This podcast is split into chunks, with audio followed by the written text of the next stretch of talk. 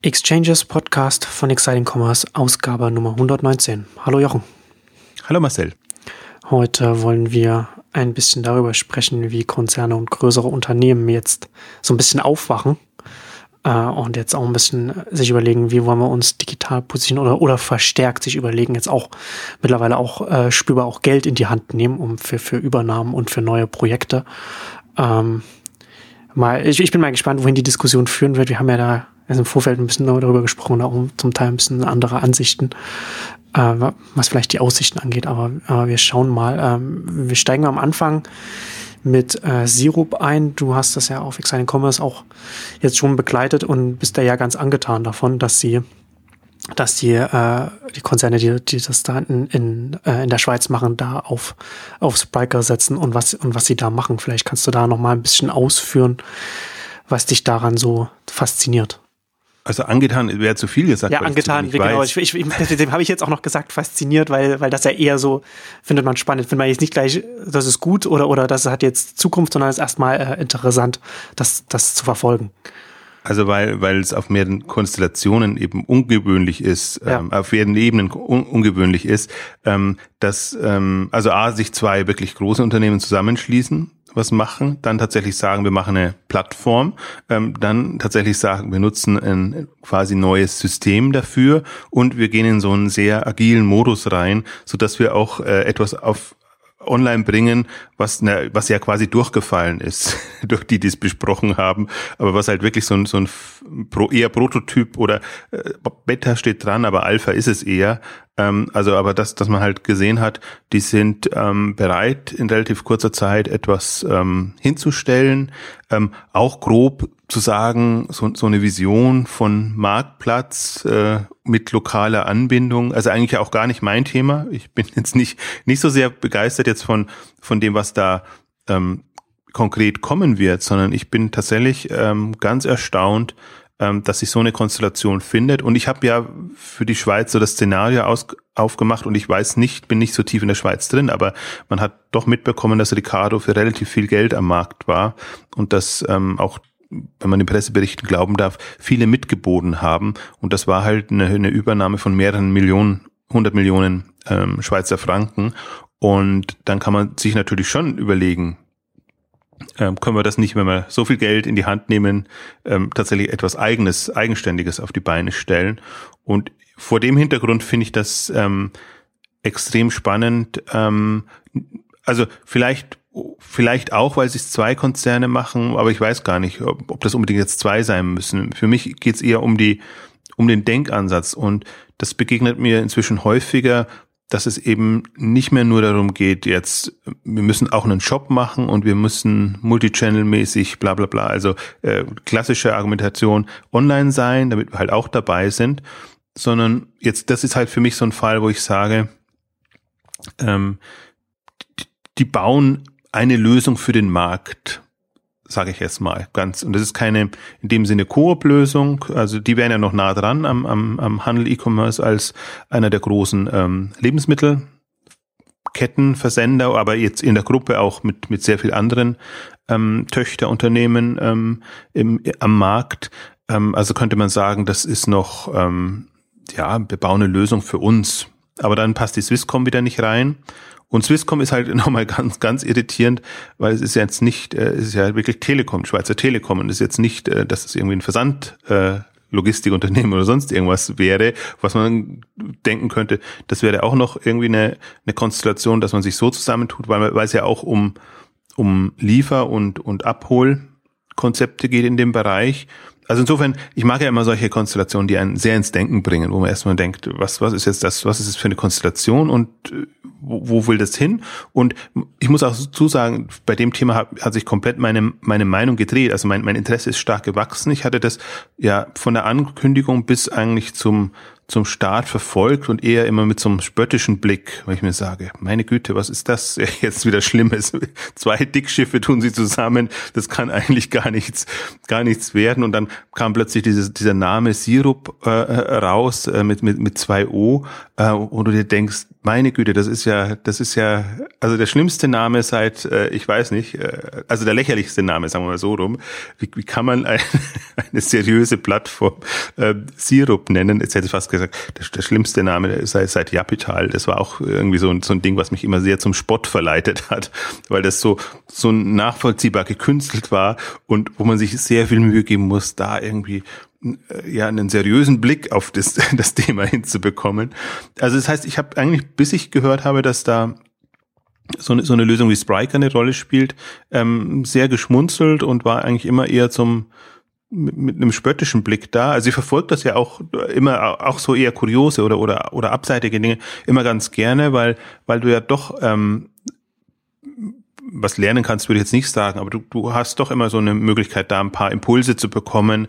Ähm, meistens ja was, was falsch läuft, aber jetzt vielleicht in dem Fall vielleicht sogar was, was richtig laufen kann. Also da bin ich jetzt, bin ich ähm, sehr gespannt, was das wird, in welcher Form das wird und ähm, so, so wirklich viel ist ja noch nicht in der Öffentlichkeit. Also ähm, man bekommt es halt nur dadurch, dass ich, ich fand es insofern auch spannend, das nochmal auch im Blog zu zu verfolgen, weil wir natürlich auch über Spriker sehr viel gemacht haben. Wir haben ja unsere eigene ähm, Spriker und äh, Shopsysteme gestern, heute Morgen Ausgabe schon äh, im Mai, im Juni gemacht, weil wir auch nicht gedacht haben, dass da noch recht viel Spannendes kommt und kam ja auch nicht recht viel Spannendes in, in im Shop-Tech-Bereich, sage ich jetzt mal, sondern das, das sind jetzt Anwendungen. Also zählt also Spriker, aber auch andere Commerce-Tools und, und im Prinzip auch andere, aber die verkaufen sich nur nicht so gut. Also im, im Sinne von, da hat man nicht so einen, so einen, so einen schönen Zugang. Im, im Shop-Tech-Bereich tut sich sehr, sehr viel und so wachstumsorientierte Lösungen, sage ich jetzt mal, für den Handel von morgen um Schlagwort zu bringen, die halt eher Perspektiven eröffnen, als dass sie jetzt ähm,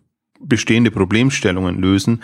Das ist ja eigentlich mal so ganz gerne das, was, was ich oder was wir verfolgen, hm. ähm, weil wir ja auch jetzt nicht die, die Tech-Analysten sind, die, wir können nicht überprüfen, ob Spriker jetzt das beste System ist, genauso wenig wie wir sagen können, Shopware und ja. Oxid oder andere sind jetzt die, die tollen Magento. Für den klassischen Markt Hybris, Demand, ja, um alles mal zu nennen. Niemand, und irgendjemand habe ich jetzt vergessen, der, der da doch wieder böse ist. Ähm, also das, das, das kommt immer ja bei uns drauf an, ob, ob spannende Projekte und Szenarien ähm, daraus machbar sind. Und dadurch, und das ist ja schon eigentlich die, die Neuigkeit, jetzt äh, das witzigerweise das erste Spriker-Projekt außerhalb von Project A und, und dem, dem Ursprüngen ähm, der, der, der Technologie kommt ausgerechnet aus der Schweiz, wo man denkt, äh, das, das ist ja eine ganz äh, kuriose ähm, Situation. Also insofern hat das, hat das mehrere Komponenten, aber über die Technologiekomponente haben wir ja schon gesprochen. Deswegen ist eigentlich heute mal das Spannende, ist so ein Szenario, also können Konzerne sind sie so aufgewacht, dass sie gefährlich werden können, dass sie Märkte gestalten können, dass sie wirklich das Zepter in die Hand nehmen können, was, was eigentlich immer so ein, so ein Szenario da wäre. Nur die meisten ähm, sind da in ihren Ambitionen sehr beschränkt, sage ich jetzt mal. Also da ist keiner, der, der gegen Amazon antritt, der gegen Zalando antritt, der wirklich gegen die, gegen die großen Plattformen antritt, sondern die sind alle eher so, wie, wie retten wir unser Geschäft äh, über die Zeit. Und das ist natürlich unspannend. Also ich glaube, so ein, so ein Thema, wenn, wenn die das durchbekommen, das, das hat marktgestaltendes Potenzial. Vor allen Dingen, wenn man, wenn man ähm, also ich hoffe noch, äh, was, was mich natürlich irritiert immer ist, die, die, die, die als Enabler für den lokalen stationären Handel zu gelten. Das hat kein Marktpotenzial, aber, aber online mitzuspielen und, und zu sagen, wir, wir bieten ähm, eine Alternative. Das sind, das sind ja dann Lerneffekte, die man dann machen kann, wenn man sich agil aufgestellt hat. Das sage ich mir eben auch. Also warum soll man nicht Abholstationen und alles bauen? Das kann ja auch unter anderen Konstellationen ähm, Sinn haben und ähm, sinnvoll sein und ähm, dann also ist, ist es nicht, das ist nicht darauf getrimmt, dass, dass es jetzt per se ähm, immer nur für den lokalen Handel ist. Also natürlich wollen sie den anbinden, ähm, aber das kann eben auch sein, dass es einfach eine bequeme bequeme Abholmöglichkeiten erlaubt. Und das ist ja auch, wahrscheinlich fasziniert mich das auch so sehr an diesem Zero-Projekt, weil das sehr viel an der, der momentan neuralgischen Stellen vereint und, und wie, wie kommt das Päckchen, das Produkt zum Kunden, hm. ist einfach auch noch nicht eine gelöste ähm, Geschichte. Auch da haben wir eine, eine andere Spezialausgabe gemacht zu dem, was, was DHL und, und, und, und Co. treiben, ähm, was da auch so ein bisschen reinfließt. Deswegen war ich so ein bisschen auch irritiert, dass, dass man so eine Lösung sieht, aber jetzt äh, eine, eine, eine ähm, also die, auch jetzt fällt mir jetzt wieder peinlich, die, die, die, wie heißt die Schweizer? Schweizer DHL. Das wäre jetzt gut, wenn ich das wüsste. die, ach, die Post, die Schweizer Post, genau, die, die das macht. Also dass, dass so jemand da nicht, ähm, nicht, nicht drin ist. Ähm, aber gut, das, das ist immer eine Frage, die, die kann man als Dienstleister dann natürlich noch mit einbinden. Ja, da werden jetzt unsere, unsere Hörer aus der Schweiz aufgestöhnt haben, kurz. äh, also ich finde, ich finde, dass ich habe jetzt mich damit jetzt nicht so direkt beschäftigt, so wie, wie du, du hast das ja ein bisschen an, angeschaut für, fürs Blog. Aber ähm, ich, also ich glaube, dass ich das ähnlich sehe wie du, ähm, dass man, dass man hier, dass man hier zumindest, dass wenn das hier Spriker zum Einsatz kommt, man zumindest Indizien auch für das, für das sieht. Also zum einen, dass man sieht, was du ja auch immer sagst, dass du äh, auch äh, es positiv siehst, wenn, wenn, wenn Modelle oder Ansätze sich Optionen für die Zukunft offen halten. Und das hat man ja gerade, wenn man auf Spriker setzt, hält man sich ja auf der technischen Basis relativ viele Optionen offen, wie man, wie man das dann technisch weiterentwickelt. Und auf der anderen Seite find, finde ich, dass man hier auch so als, als Indiz auch ganz gut sieht, dass da von der Entscheiderstruktur hinter dem äh, hinter dem Projekt da durchaus auch, auch eine Substanz da ist, dass man sich genau anschaut, was man macht und sich da nicht so sehr vielleicht davon beeinflussen lässt, was man auf, wo man auf Nummer sicher gehen kann. Also ich erinnere mich zum Beispiel, ich erinnere mich ja immer, äh, ich finde ja immer diesen, diesen Spruch ganz witzig, den man jetzt noch vor, weiß ich nicht, vor vielen, vielen Jahren noch benutzt hat. Niemand, niemand wird, wird dafür gefeuert, IBM zu kaufen oder, oder auf Microsoft zu setzen. Und, und so, so ähnlich ist es ja auch bei solchen Projekten, gerade wenn sie auch in Konzern kommt, dass man dann auch auf ein, auf ein Shop-System setzt, das sich am Markt bewährt hat, wo man halt auch nicht, wo man halt sagt, okay, ich habe ich nehme das, worauf so und so viele große Unterne äh, Projekte mit so und so viel Umsatz setzen und, und da bin ich auf Nummer sicher. Da kann mir dann niemand äh, intern dann irgendwas ans Bein binden, wenn, wenn hier was nicht funktioniert, sondern hier hat man ja schon dann auch gesagt, okay, nee, wir, wir, wir, wir versuchen möglichst objektiv etwas zu nehmen, was uns die Option offen hält, was uns technisch auf eine gute Basis setzt. Zumindest macht das von außen den Eindruck, wenn man, wenn man sich dafür für Spiker jetzt in diesem, in, zu diesem Zeitpunkt entschieden hat. Das ist genau so ein Punkt. Also deswegen, das, das irritiert einen auf mehrfache Weise. Und dann, dann, dann dadurch wird es immer spannend, weil, weil die klassischen äh, Herangehensweise eines Konzerns ähm, weiß man, wie, wie das läuft und, und, und wie da gedacht wird und wie eben mit Absicherungsstrategien ähm, gefahren wird. Also das ist genau so ein Punkt auch, wo ich, wo ich mir denke, das, das, das ist spannend dann auch durchaus, wenn man sich anguckt, wie das Team zusammengesetzt ist und wen sie sich da aus welchen Bereichen geholt haben. Und das ist natürlich einmal so eine Frage, da, da steckt man zu wenig drin im, im Schweizer Markt, dass man weiß, wie da die, die, die Verteilungen sind, auch ob, ob da tendenziell eine Coop ähm, das Zepter in der Hand hat oder eine Swisscom. Ähm, das, das kann, kann ich gar nicht so beurteilen. Ich stelle einfach nur fest, jetzt auch durchaus in der Kommunikation, also mein Hauptkommunikations- Mittel oder Strang ist natürlich immer Twitter. Wenn ich sehe, ähm, wer da aus dem Team wie kommuniziert, ähm, wie, wie die Technologie aufgestellt ist und ähm, dann sieht man schon, ähm, also wobei man ohnehin dazu sagen muss, tendenziell die Schweizer, Schweiz ist offener in, in, in der Breite, was, was so Kommunikation ähm, angeht, ähm, als jetzt im, im, im deutschsprachigen, also im deutschen Raum. Und ähm, das ist natürlich auch mal schön zu sehen, wenn man halt da auch ähm, ja quasi öffentliche interne Kommunikation mitverfolgen kann, teilweise über die über die Dienstleistergrenze hinweg und ähm, also Auftraggeber-Dienstleistergrenze hinweg. Ähm, also nicht, dass man da jetzt Geheimnisse erfährt, ähm, nicht, nicht, nicht falsch verstehen, aber überhaupt, äh, man bekommt ein Gefühl für, für so einen Modus, in dem so, so ein Team unterwegs ist und ähm, wie sie sich halt gegenseitig dann ähm, ja äh, bespaßen, hätte ich jetzt was gesagt. Also wie sie untereinander kommunizieren, formulieren wir es mal ähm, neutral. Also das, das sind genauso, also du hast jetzt nochmal einen Punkt angesprochen, den ich auch denke, das, das macht das spannend. Jetzt für mich macht's das natürlich, ich bin eher immer, natürlich jetzt nochmal aus Spriker Sicht, ähm, da drauf gestoßen und, und, und, und finde das spannend, äh, jetzt eins der ersten Projekte damit zu folgen, verfolgen, weil natürlich Spriker sehr viel Wind gemacht hat und, und einfach eine, eine unglaubliche Aufmerksamkeit bekommen hat in, in der ganzen Branche.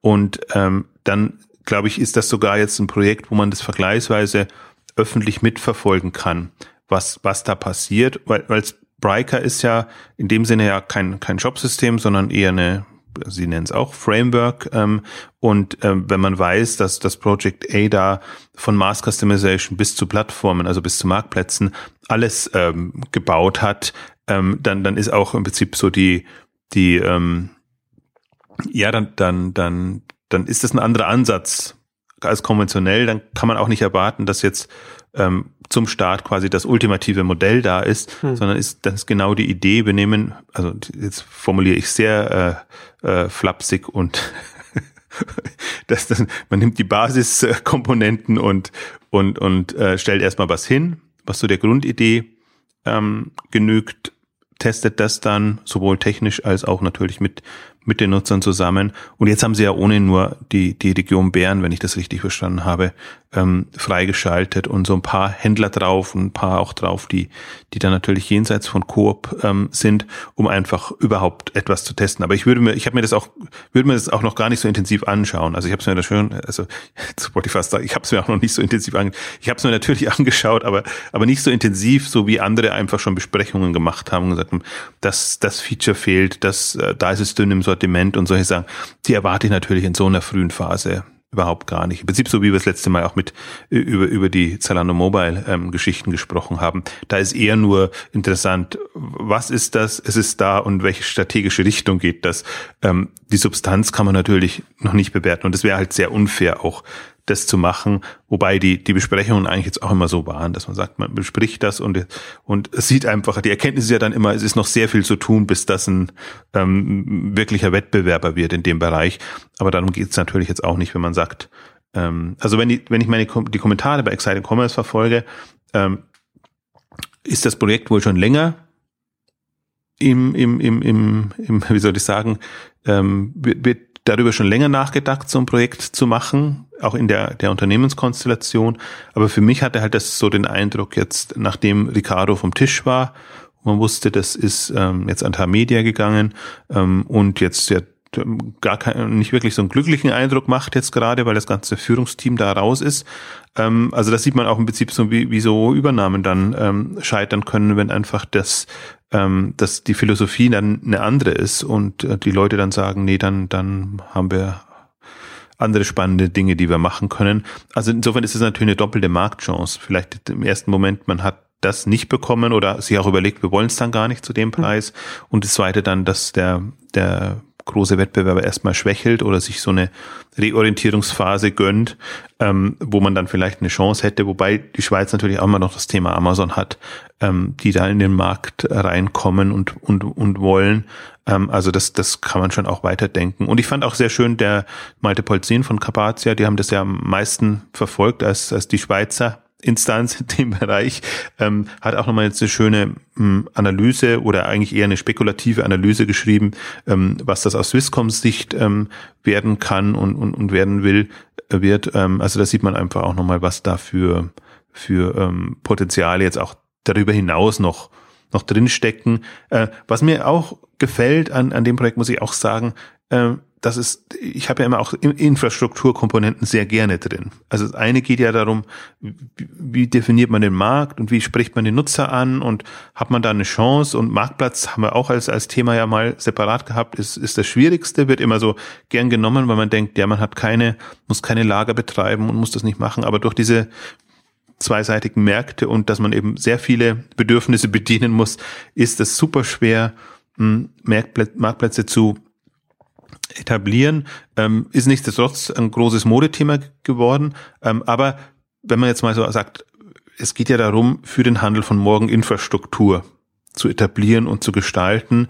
Und natürlich sind tendenziell die, die Stärkeren, die es schaffen, als, als, als Säulen quasi der, der Zukunft ähm, erkannt zu werden. Also das ist ja mehr die, die Rolle jetzt von Amazon und das ist auch das, wohin ein, ein, ein Zalando strebt und ähm, wo man natürlich sagen kann, klar, da haben etablierte Player haben prinzipiell gute Karten oder sogar die besten Karten, ähm, dass, wenn sie sich dessen bewusst sind und das auch übertragen können in eine online getriebene Welt, da sehr mächtige Player zu bleiben, ähm, dann, dann ist das, dann ist das eigentlich die Einstellung, die man haben müsste. Das ist ja im Prinzip so das, was äh, wir immer besprechen oder, oder was man ja immer beklagt, ähm, dass es immer so, so oftmals dann so möchte gern Online-Initiativen sind und gar nicht, ähm, wir, wollen wirklich die, die, eine ähnliche Bedeutung weiter haben, wie wir jetzt haben, aber in, eben in einer völlig neuen Konstellation, einer neuen Welt. Also das, das, das kommt oftmals zu kurz und für mich, das, wir sind jetzt eingestiegen mit dem, mit dem Sirup-Projekt, aber das ist jetzt so eine Initiative, wo ich sage, da geht es am weitesten und da ist es am klarsten erkennbar. Aber ich habe schon das Gefühl gehabt, jetzt 2015 war so ein Jahr, so wahrscheinlich durch die ganze äh, Industrie 4.0, Handel 4.0 oder was auch immer da ist, sie jetzt hier Schlagwort äh, gegeben haben. Ich frage mich ähm, ja immer, was mit Industrie 3.0 und Handel 3.0 passiert ist, dass man da schon gleich auf die 4.0 kommt oder was. Aber so sind sie die Passwörter. Das konnte man überspringen, weil da wusste man eh, das wird nichts. Ja, eben, also ich bin,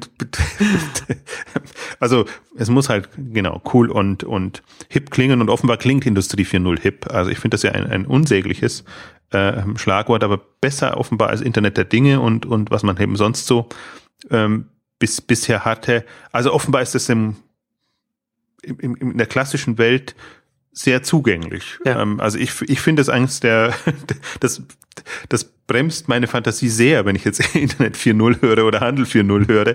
Da, ja. da komme ich überhaupt auf gar keine Ideen. Ähm, aber das war zumindest jetzt die Welle, die alle reiten von der Wirtschaft bis zur Politik natürlich auch, wo das jetzt als, als ja, das ist ja mehr oder weniger so ein bisschen digitale Agenda Richtung äh, 4.0 ähm, gedreht worden. Und man hat ähm, also man, man sieht natürlich die, die ganz klassischen Themen auch wieder, so, so möchte gern, ähm, jetzt müssen dabei sein und wir machen so Initiativen, wo man eh weiß, nach ein paar Jahren sind die wieder alle ähm, dahin. Ähm, aber im, im Zuge dessen, glaube ich, kann man auch ein paar Geschichten finden, wo man hellhörig wird und sagt, das hätte man jetzt nicht erwartet. Also für mich so ein Highlight war, aber da bist du wahrscheinlich tiefer drin, ähm, wirklich auch als die Autokonzerne sich mal zusammengetan haben und dann ähm, ihr, ihr diese, diese äh, Maps, ähm, Mapping-Plattform oder die ähm, übernommen haben als, als Branche ja quasi. Also es ist so ein bisschen ähm, eine Mischung aus Verzweiflungsakt, finde ich, weil immer wenn man sieht, alle tun sich zusammen, dann denkt man sich, äh, ja, das ist jetzt irgendwie so die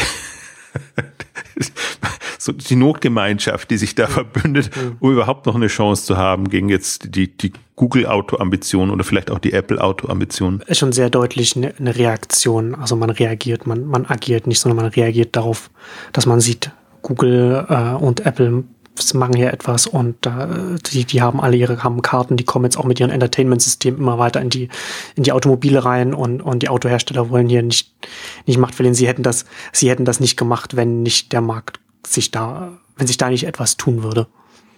Ja, aber es ist, äh, ähm, also was ich halt interessant fand, ist dieser, dieser große Wurf, der dann kommt. Hm. Also weil sonst hätte man immer gesagt, ähm, ja, so Daimler oder, oder vielleicht auch der VW-Konzern oder so, wir starten so eine Initiative, um jetzt dagegen anzutreten und dann macht halt jeder so seine, seine eigene äh, Map äh, und, und, und mhm. Ortungswelt und, und dann was, und das ist eigentlich, man hat es ja relativ selten, dass das so, so wirklich so ein großer Wurf dann dann kommt. Also ob der funktioniert oder nicht, weiß man nicht, aber, aber ähm, das, das zeigt dann doch, also das, mir geht es ja um das Aufwachen. Sind sie aufgewacht oder wie sind sie aufgewacht?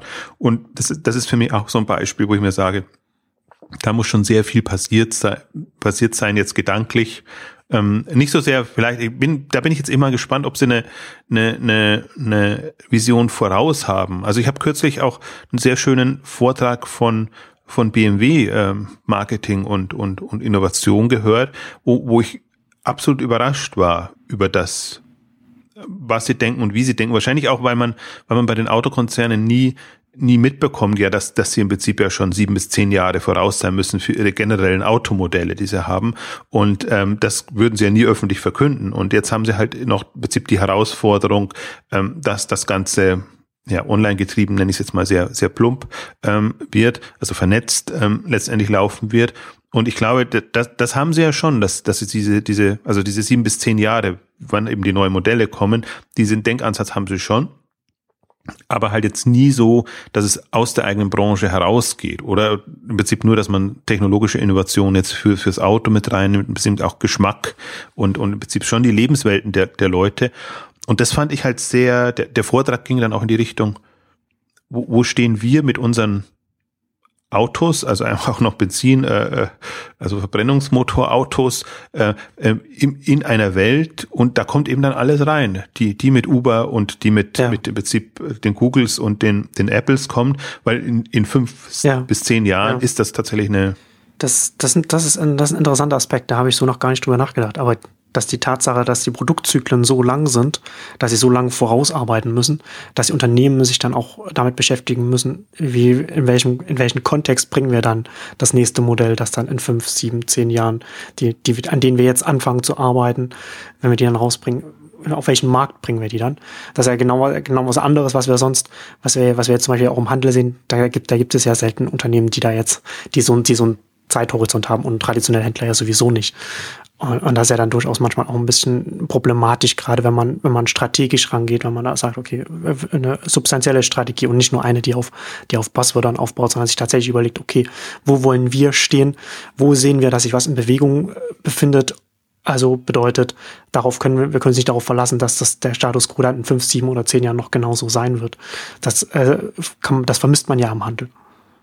Genau, das hat, das hat mich nämlich überrascht und vielleicht ist das auch das, warum ich momentan die Industrie stärker einschätze ähm, in bestimmten Bereichen als jetzt wirklich den Handel oder oder durchaus auch auch auch Marken. Also zum Beispiel auf derselben Veranstaltung war auch ein Vortrag von L'Oreal, wo, wo, wo man auch gemerkt hat, im Prinzip die sind auch aufgewacht und und wollen was machen, aber bei weitem nicht so äh, äh also durchschlagskräftig. Also dass man wirklich sagt, man man hat jetzt welche Lebenswelt ist dann in so und so vielen Jahren, weil, weil da ist man natürlich noch anders getaktet. Die, die Produktinnovationszyklen und alles ist in der, in der Kosmetikindustrie sicherlich nochmal was anderes und, und ähm, man ist auch nicht gewohnt in, in Vertriebsstrukturen oder sich verändernden Vertriebsstrukturen jetzt in dieser, in, in dieser Konsequenz nachzudenken. Also das, das, das, da, sind, finde ich, so Marken und Hersteller eher wieder in Situationen eher handelsnäher, wo man auch immer denkt, äh, das, das ist immer, ich weiß nicht, wie, wie die Denkweise ist, aber auf jeden Fall ist sie nicht so, dass irgendwann mal der Sprung kommen muss. Also es ist alles eher graduell und, und es entwickelt sich und die Kanäle verschieben sich und irgendwann wird alles gut. Aber dass, dass irgendwann ein Kanal oder Thema komplett wegbricht und man noch keine neue Geschichte hat oder zum Beispiel jetzt im Online- oder Direktvertrieb noch nicht, handelsseitig noch nicht, nicht fit genug ist, ähm, das, ähm, ich glaube, das Denken ist nicht da und, und das hat mich eben auch fasziniert weil für mich das so, so schon so ein Thema ist, was ich ähm, was ich verstehen will, weil natürlich jetzt Exciting Commerce ist jetzt nicht darauf gemünzt, dass wir nur partout immer Online und Online Pure Player machen, sondern wenn wenn wir sehen, hey, da kommt jetzt aus dem aus dem klassischen Unternehmensbereich, also ein Unternehmen, das schon mal 50 bis 100 Jahre alt ist, ähm, etwas, was, was spannend und, und, und für die Zukunft relevant ist, das ist natürlich mindestens so, so interessant jetzt für, für das Blog und, und generell das, das mitzubegleiten oder hier für die Exchanges natürlich auch. Ähm, und das, das ist für mich eben tatsächlich sowas, was, was, was für mich in diesem Jahr gereift ist, der, der Gedanke, ähm, vielleicht ähm, sind da Chancen da, vor allen Dingen, weil ich eben auch sehe, dass, dass zum Teil sehr gute Leute geholt werden. Also was, was, ich hatte das auch schon mal gesagt, hast du gleich gegen die gute Leute wurden schon immer geholt, aber die wurden halt dann verheizt und dann gingen sie wieder. Aber das meine ich nicht mit guten Leuten, sondern die, die, wo ich wirklich sage, wo ich mich wundere, dass bestimmte Leute das dann tatsächlich in, in so ein, ja, in, in klassische Unternehmen gehen, also jetzt auch ehemalige Rocket Zalando Leute äh, etc., die da auch jetzt nicht so die die Schaumschlägerrollen hatten, sage ich jetzt mal, wo sie halt ähm, ja prominent waren und dann äh, eben abgeworben wurden, sondern eher so aus der aus dem operativen ähm, Bereich, wenn, wenn man das mitbekommt und wo man dann auch denkt, ähm, also erstmal stutzt oder ein Projekt anders wahrnimmt, wenn man weiß, da sind auch solche Leute dabei und das ist eben nicht nur wie, wie üblich im, im, im Corporate-Bereich, dass halt jemand da aus der ehemals Assistenz der Geschäftsleitung dann abkommandiert und jetzt so ein äh, ja, das Innovationsprojekt oder die, die, die, äh, die Digitalprojekte bekommen hat, das sind also die typischen, wo du sagst, ja, klar, man, man, man kann sich das Wissen da erarbeiten, aber besser ist es ja, wenn man jemanden hat, der einfach schon mal in dem, in dem Bereich zugange war und, und dann einfach da ein bisschen schneller vorantreibt. Also das, das, da sehe ich momentan so einige mh, hm, Projekte und Themen.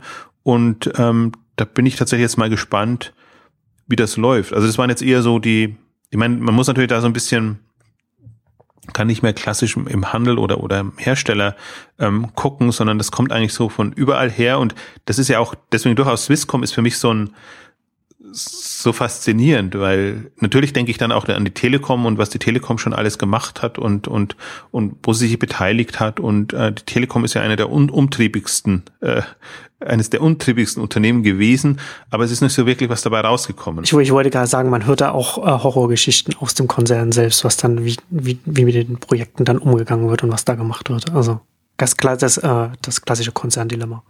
Ja, aber grundsätzlich die Offenheit ist da und dann weiß man, dass ja. das ähm, und man hat ja jetzt auch gesehen, mein Immobilien Scout war die Scout Gruppe war jetzt auch eine Zeit lang mh, hm, bei der bei der Telekom und äh, jetzt an die Börse und ähm, aber das ist eher so also eher nach der Telekom-Zeit an die Börse so rum.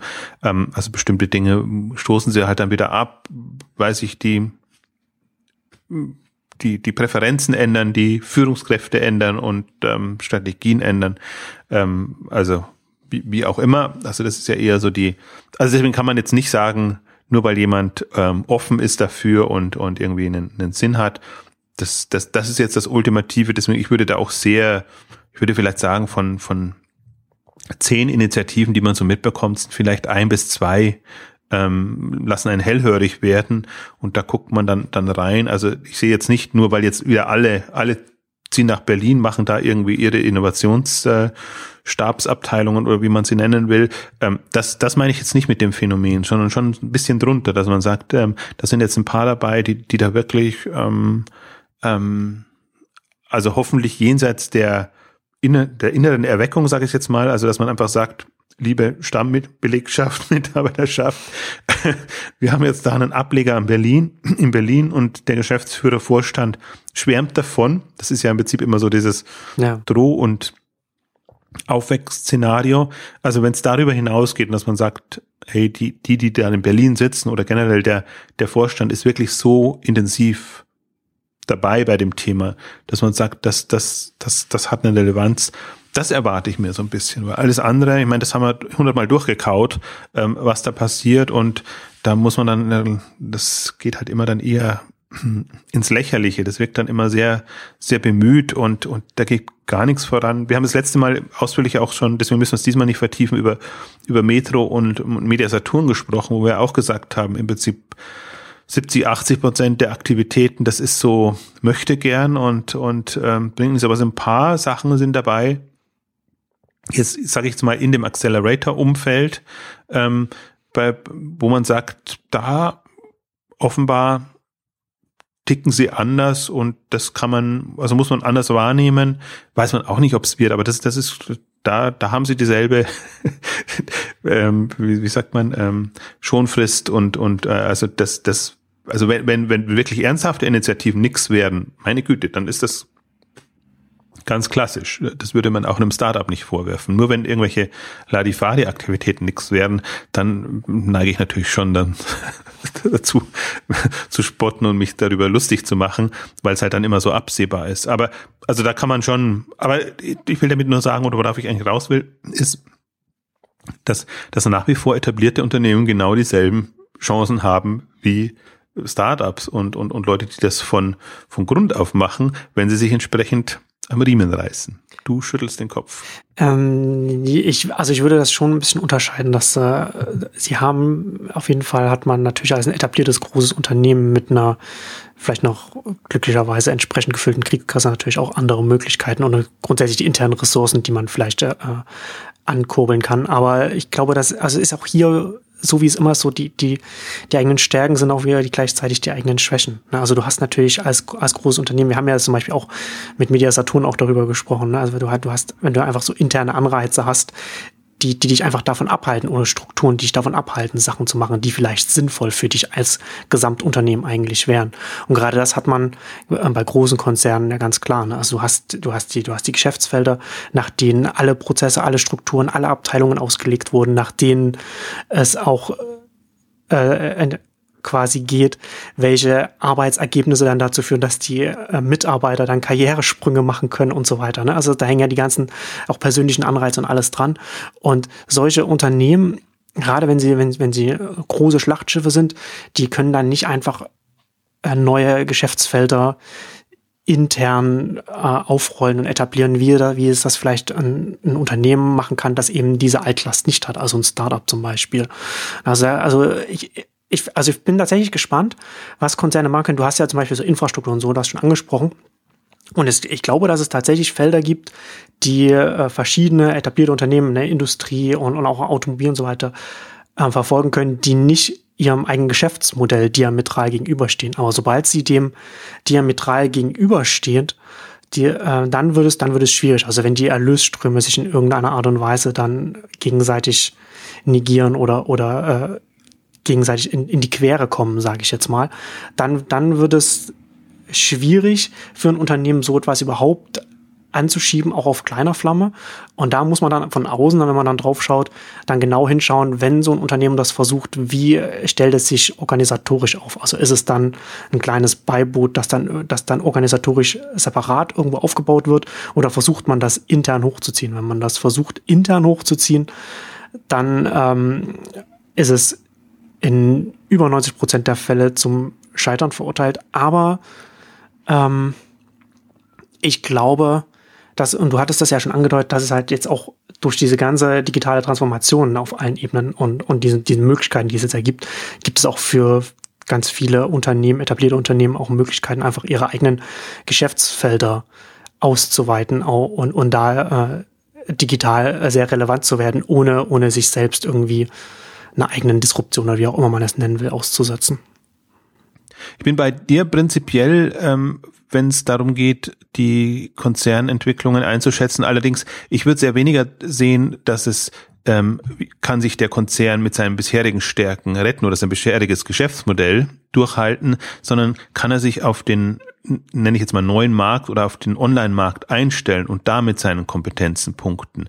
Also deswegen ist, ist für mich, da bin ich, beim ersten Punkt bin ich bei dir. Das wird ganz, ganz mhm. schwierig. Also, dass man jetzt sich auf den Standpunkt stellt, ähm, wir, wir haben jetzt bestimmte Sachen, die waren relevant und die bringen wir weiter in die, das, das kann nicht das Thema sein. Aber die Frage ist, sind Konzerne in der Lage, ein Gefühl für die künftigen Märkte zu bekommen, für, für die Online-Wettbewerber und haben sie da eine Möglichkeit, sich entsprechend ähm, darauf einzustellen.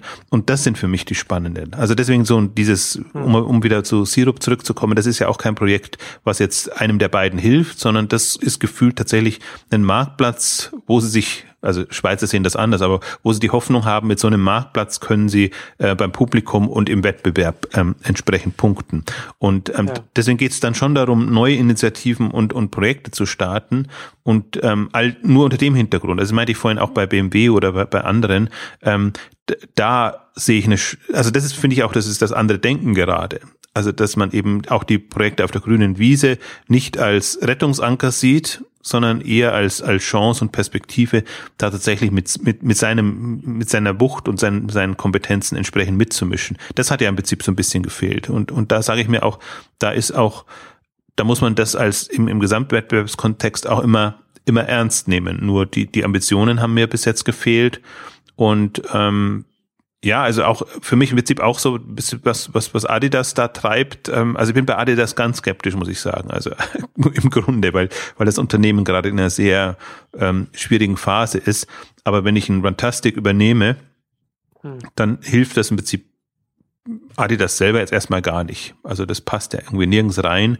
Man kann so ein paar Synergien sich vielleicht überlegen, aber im Prinzip ist es ein vollkommen neues Marktsegment, das man da ähm, besetzt und wo man eben die Hoffnung hat, tatsächlich da, da weiterzukommen. Bei Adidas ist noch zunehmend, zudem die Skepsis, weil sie jetzt natürlich die, die ersten waren, die da eingestiegen sind, sondern mehr oder weniger an der Arme gekontert haben, die da extrem viel Geld in die Hand genommen haben. Aber im Prinzip, das ist auch das Spektrum. Ne? Entweder viel Geld in die Hand nehmen, was kaufen oder selber was auf die Beine zu stellen. Ja, wobei bei Adidas und Fantastic man zumindest, es zumindest noch eine äh, thematische Klammer gibt, die ja vorher bei Axel Springer und, und Fantastic nicht da war. Also könnte man durchaus da hier vielleicht noch mehr, also auf jeden Fall würde ich sagen, mehr Potenzial sehen, als jetzt als bei Axel Springer. Absolut. Mehr Anteilseigner, Mehrheitseigner bei Fantastic. Absolut, also in, in dem, deswegen haben wir das ja auch so positiv besprochen. Also das war ja, ja.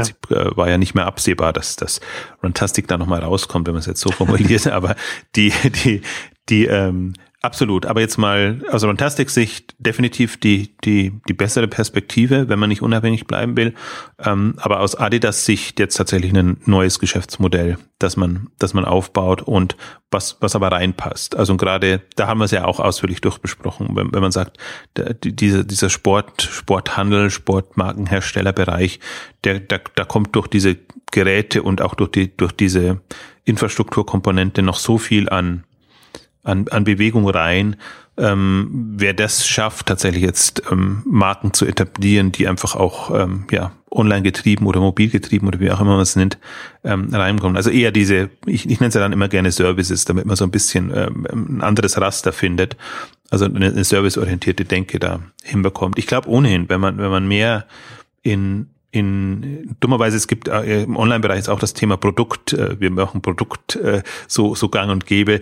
Ähm, das das ist immer so irreführend. Ähm, ich habe jetzt für mich mal so ich habe schon mal gesagt, ich nenne es am liebsten Angebot dass man ein Angebot baut und macht oder so, aber wahrscheinlich im, im, im engeren Sinn kommt man mit Service am, am, am weitesten und das, das kann eine, eine mobile App sein, das kann eine Plattform sein, das kann was auch immer sein. Also, aber die, die Grundeinstellung ist einfach immer, ich, ermögliche mit dem Service ähm, etwas, äh, sei es Umsätze zu generieren für Kunden, aber im besten Fall natürlich dann äh, neue Märkte zu erschließen und, und da, da voranzukommen.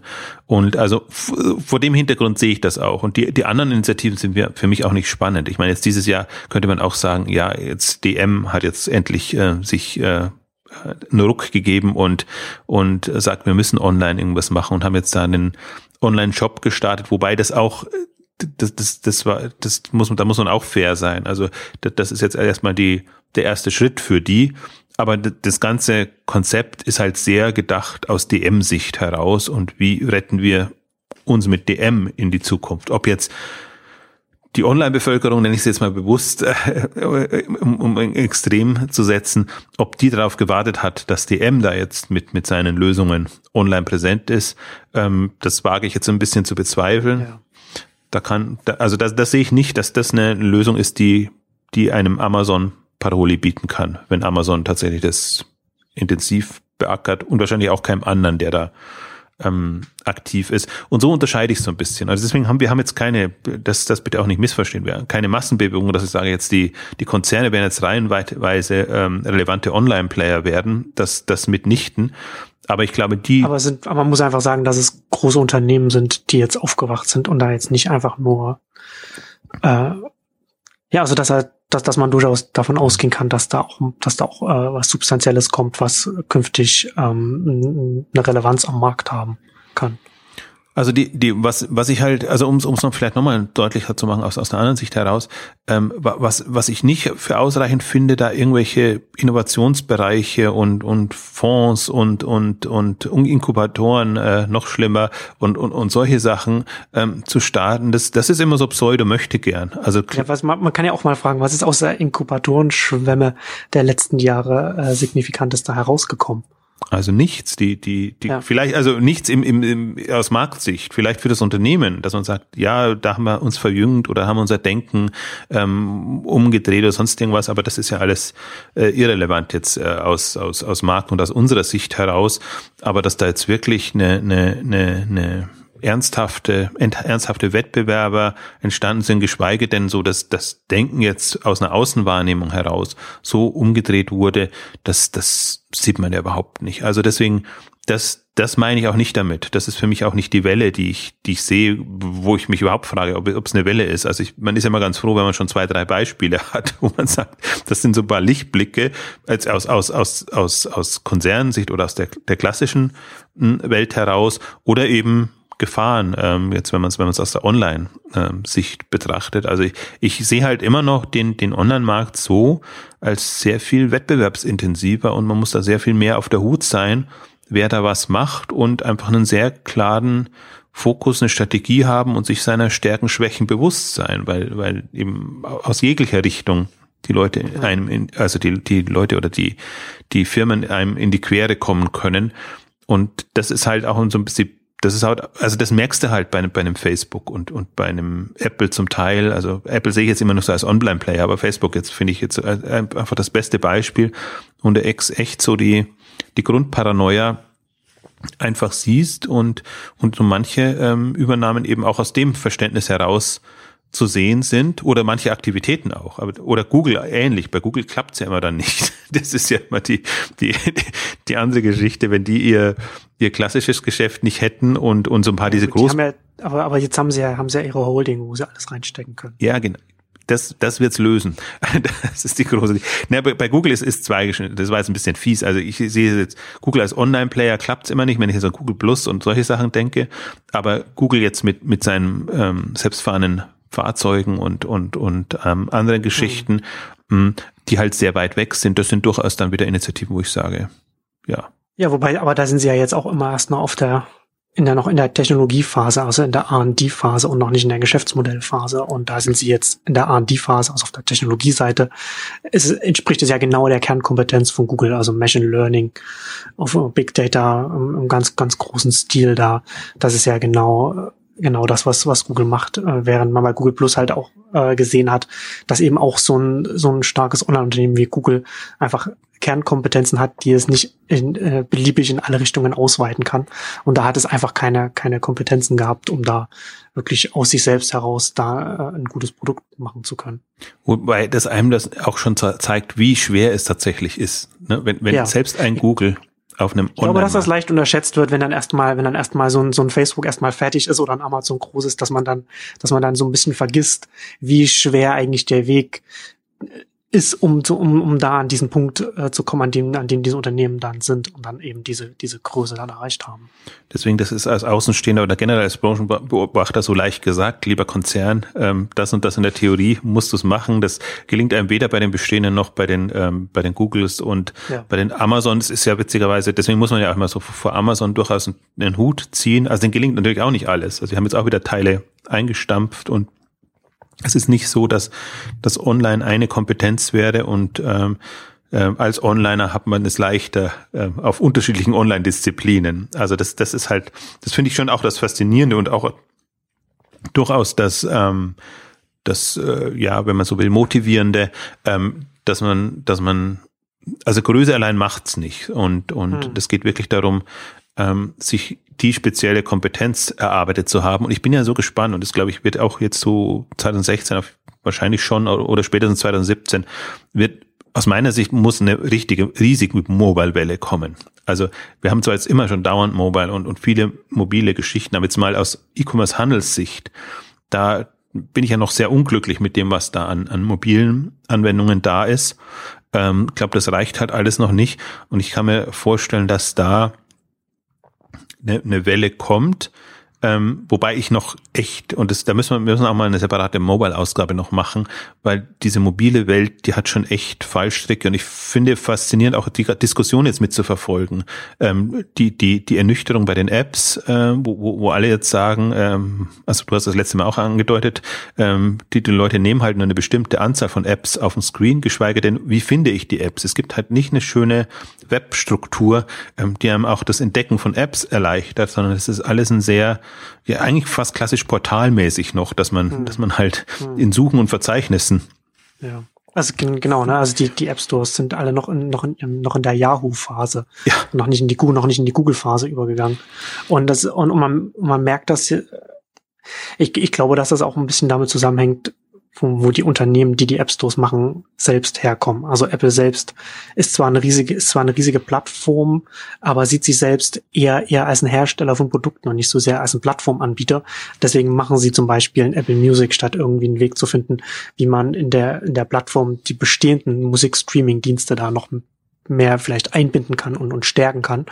Äh, und auf der anderen Seite, Google ist auch so ein bisschen schizophren, weil Google natürlich vom Web lebt und eigentlich gar nicht will, dass die Leute sich Apps installieren, in die es nicht reingucken kann, aber gleichzeitig natürlich den größten App Store der Welt und an der Anzahl der Apps, die, es, die da runtergeladen werden, betreibt. Und da, ne, da gibt's ja auch so, so intern, finde, finde merkt man da, dass, dass da so ein paar Anreize da halt nicht so richtig da sind, wie sie vielleicht, wie sie vielleicht sein sollten. Und das macht es natürlich dann schwierig, wenn man dann halt was Mobiles neu hochziehen, ob das jetzt eine, ob das jetzt Mobil-App ist für, für den Handel oder was auch immer.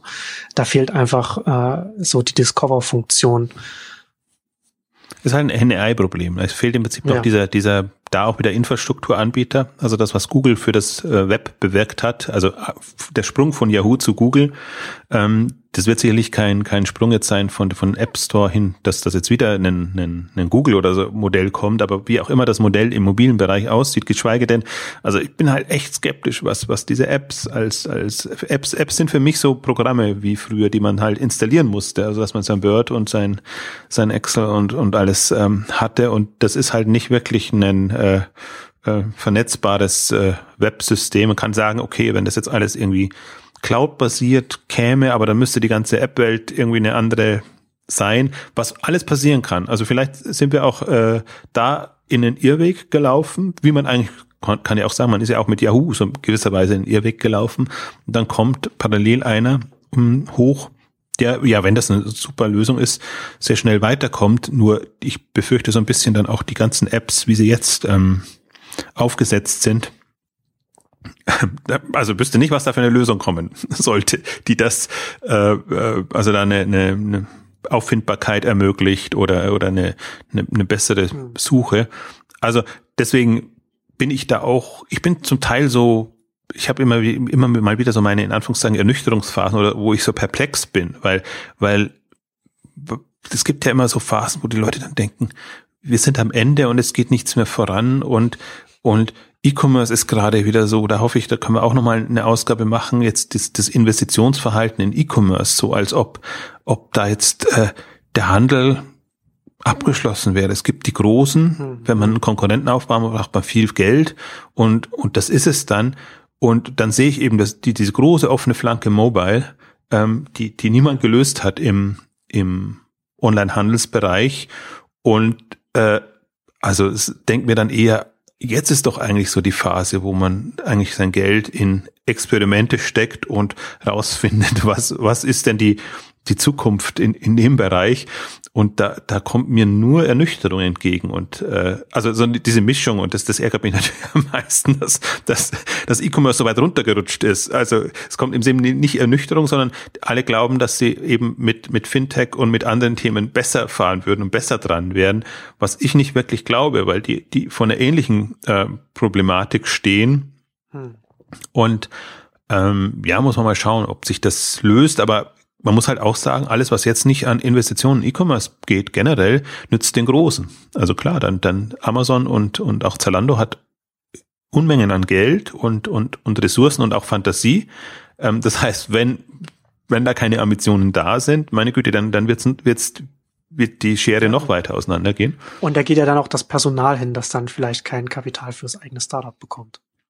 Genau. Und ich sehe ja, also ich habe ja mein Zwischenweg wäre ja, um jetzt, ohne jetzt zu weit vorzugreifen, wenn es wäre wirklich eine, eine, separate Ausgabe, dass man das wirklich mal die Leute sagen, ich habe, ich, ich muss nicht sofort zu Zalando gehen, sondern ich kann mein Produkt erstmal entwickeln und was machen. Und Zalando ist der natürliche Käufer, wenn das in der Schiene ist. Und wenn man einfach weiß, die, die sind jetzt die ersten oder die einzigen, die wirklich konsequent mobile werden wollen. Selbst da, da finde ich es selbst Amazon nicht so weit.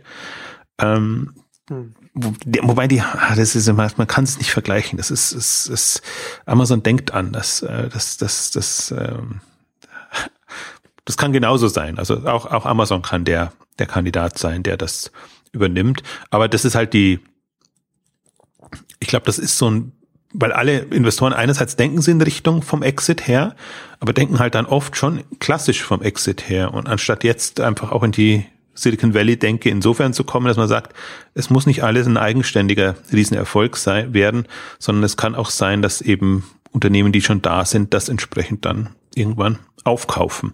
Und hm. deswegen kann man trotzdem ganz gut mit, mit, ja, gerade mit innovativen. Das, das, sieht man ja, das sieht man ja gerade in den USA auch einigen Startups an, dass, dass da das Produkt, woran man arbeitet, ist dann eher so, so ein Puzzlestein, wo man sagt, okay, das würde halt äh, sehr gut zu zwei, drei großen äh, Unternehmen einfach passen und das und, und da endet es dann meistens dann auch nach, nach ein paar Jahren. Ja, ausgelagerte Forschung und Entwicklung letztendlich. Aber das genau. ist das ist, da spricht nichts dagegen. Also natürlich bei, bei bestimmten Themen bedauert man das dann immer, wenn es zu früh dann an die Großen geht.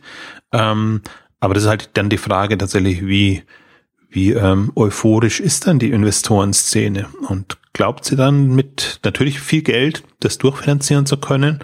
Oder geht man nicht mehr auf Nummer sicher und macht das unter dem Dach dann, wo weniger passieren kann? Also das bin ich also quasi, also quasi, äh, wenn man, wenn man da wieder an die alte Geschichte daran denkt, als, als Yahoo Facebook kaufen wollte, ist das eigene Startup-Produkt ein künftiges Facebook oder, oder ein Yahoo-Produkt. Ganz genau. daran, daran kann man es festmachen. Also, aber das ist ja noch, das ist jetzt Kür, da würde ich mal sagen, da, da sprechen wir dann separat nochmal drüber.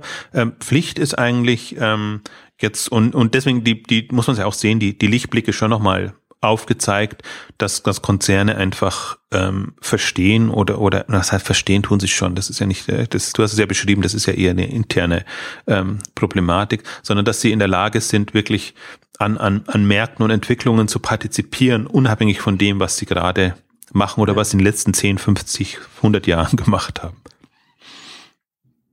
Ich, ich finde ja vielleicht abschließend es äh, vielleicht auch sinnvoll, mal darüber nachzudenken, ob man sich nicht auch zum Beispiel, zum Beispiel in Amazon, das ja jetzt auch schon 20 Jahre äh, alt ist und äh, innovativ sehr aktiv ist an vielen Fronten, sich da mal anzuschauen, wie das organisatorisch aufgestellt ist. Das könnte ja vielleicht auch für Konzerne interessant sein. Ne? Also man hat ja zum Beispiel, man hat halt die eine, die eine Plattform, über die die Distribution läuft, die gemeinsamen Ressourcen nutzt und so weiter. Und, und darauf gibt es ja diese ganzen äh, Initiativen, die organisatorisch wie Startups aufgestellt sind. Also ob man das jetzt irgendwie äh, Cost-Profit-Center nennt oder wie auch immer man das nennen will. Aber äh, das, das äh, kann ja durchaus auch etwas, auch etwas für, für Konzerne sein. Also ich glaube, dass man sich äh, als auf der Entscheidungsebene bei Konzernen sehr stark darüber Gedanken machen muss, wie will man sich organisatorisch für die, für die nächste Zeit aufstellen, um eben so etwas auch, auch zu ermöglichen. Und, und intern da mit, mit, mit dem Markt mitwachsen zu können und sich verändern zu können. Das ist, äh, eine, eine sehr, sehr schwierige Herausforderung, aber ich glaube, dass da auch für, für etablierte Unternehmen, wenn man das schafft, sich da organisatorisch aufzustellen, dass da auch sehr viel Potenzial besteht. Also nicht nur Konzerne im klassischen Sinne, sondern wenn man sich anguckt, wie, was bei Zalando gerade passiert in der, in ja. der in der also in der Organisationsstruktur ähm, ähnliche Situation. Also äh, muss halt einfach, also die, die Frage ist, wie, wie kann man schnell und flexibel bleiben um nicht agil zu sagen, also, ähm, was, was, was braucht man da? Ja, ich sehe es auch als, also das, das ist natürlich jetzt so als Analyst oder von außen betrachtet immer sehr einfach gesagt. Das ist nicht so einfach, wie, wie, wie, wie das klingt, ähm, weil das halt ja. sehr vielen, also einer, einer, einer grundsätzlichen Planbarkeit und, und äh, entgegenspricht. Ne? Ähm, und das, das ähm, möchte natürlich gerade ein Konzern haben, dass, dass er da im Prinzip auf, auf Perspektive planen kann, auf mehrere Jahre. Und mit diesen Einheiten ist es halt immer so, du weißt nicht, ob, ob nicht irgendwas explodiert und, und vorangeht oder etwas anderes halt nicht so klappt, wie du es wie du's vorgesehen hattest. Also deswegen ähm, ist ja auch nochmal, also ist nochmal separat ein, ein spannendes Thema, diese ganzen Organisationsstrukturen und wie sieht wirklich eine, das Unternehmen der Zukunft aus. Ähm, das sieht man ja auch jetzt äh, ich, dauernd immer wieder geistert durch Twitter durch, aber das ist ja ganz schön immer sich äh, die, dieses Chart oder diese, diesen Überblick, wie die, wie die, wie die Silicon Valley Unternehmen quasi Organisation, organisationsstrukturell aufgebaut sind. Da sieht man ja, dass das ist ganz, ganz, ganz unterschiedlich. Also von einem Microsoft zu einem Google zum, also Microsoft nicht unbedingt Silicon Valley, aber Google zu einem Amazon zu einem, äh, also alle mal durch, ist schon äh, faszinierend einfach, dass man sagt, da treten nicht nur Unternehmen mit unterschiedlichen Produkten an, sondern auch mit unterschiedlichen Konzepten von Unternehmen und Unternehmensführung. Genau. Genau, das ist auf jeden Fall auch noch ein spannender Aspekt bei dem Ganzen. Ähm, aber da kommen wir jetzt heute zum Ende unserer großen Konzernausgabe. Vielen Dank fürs Zuhören und bis zum nächsten Mal. Tschüss. Tschüss.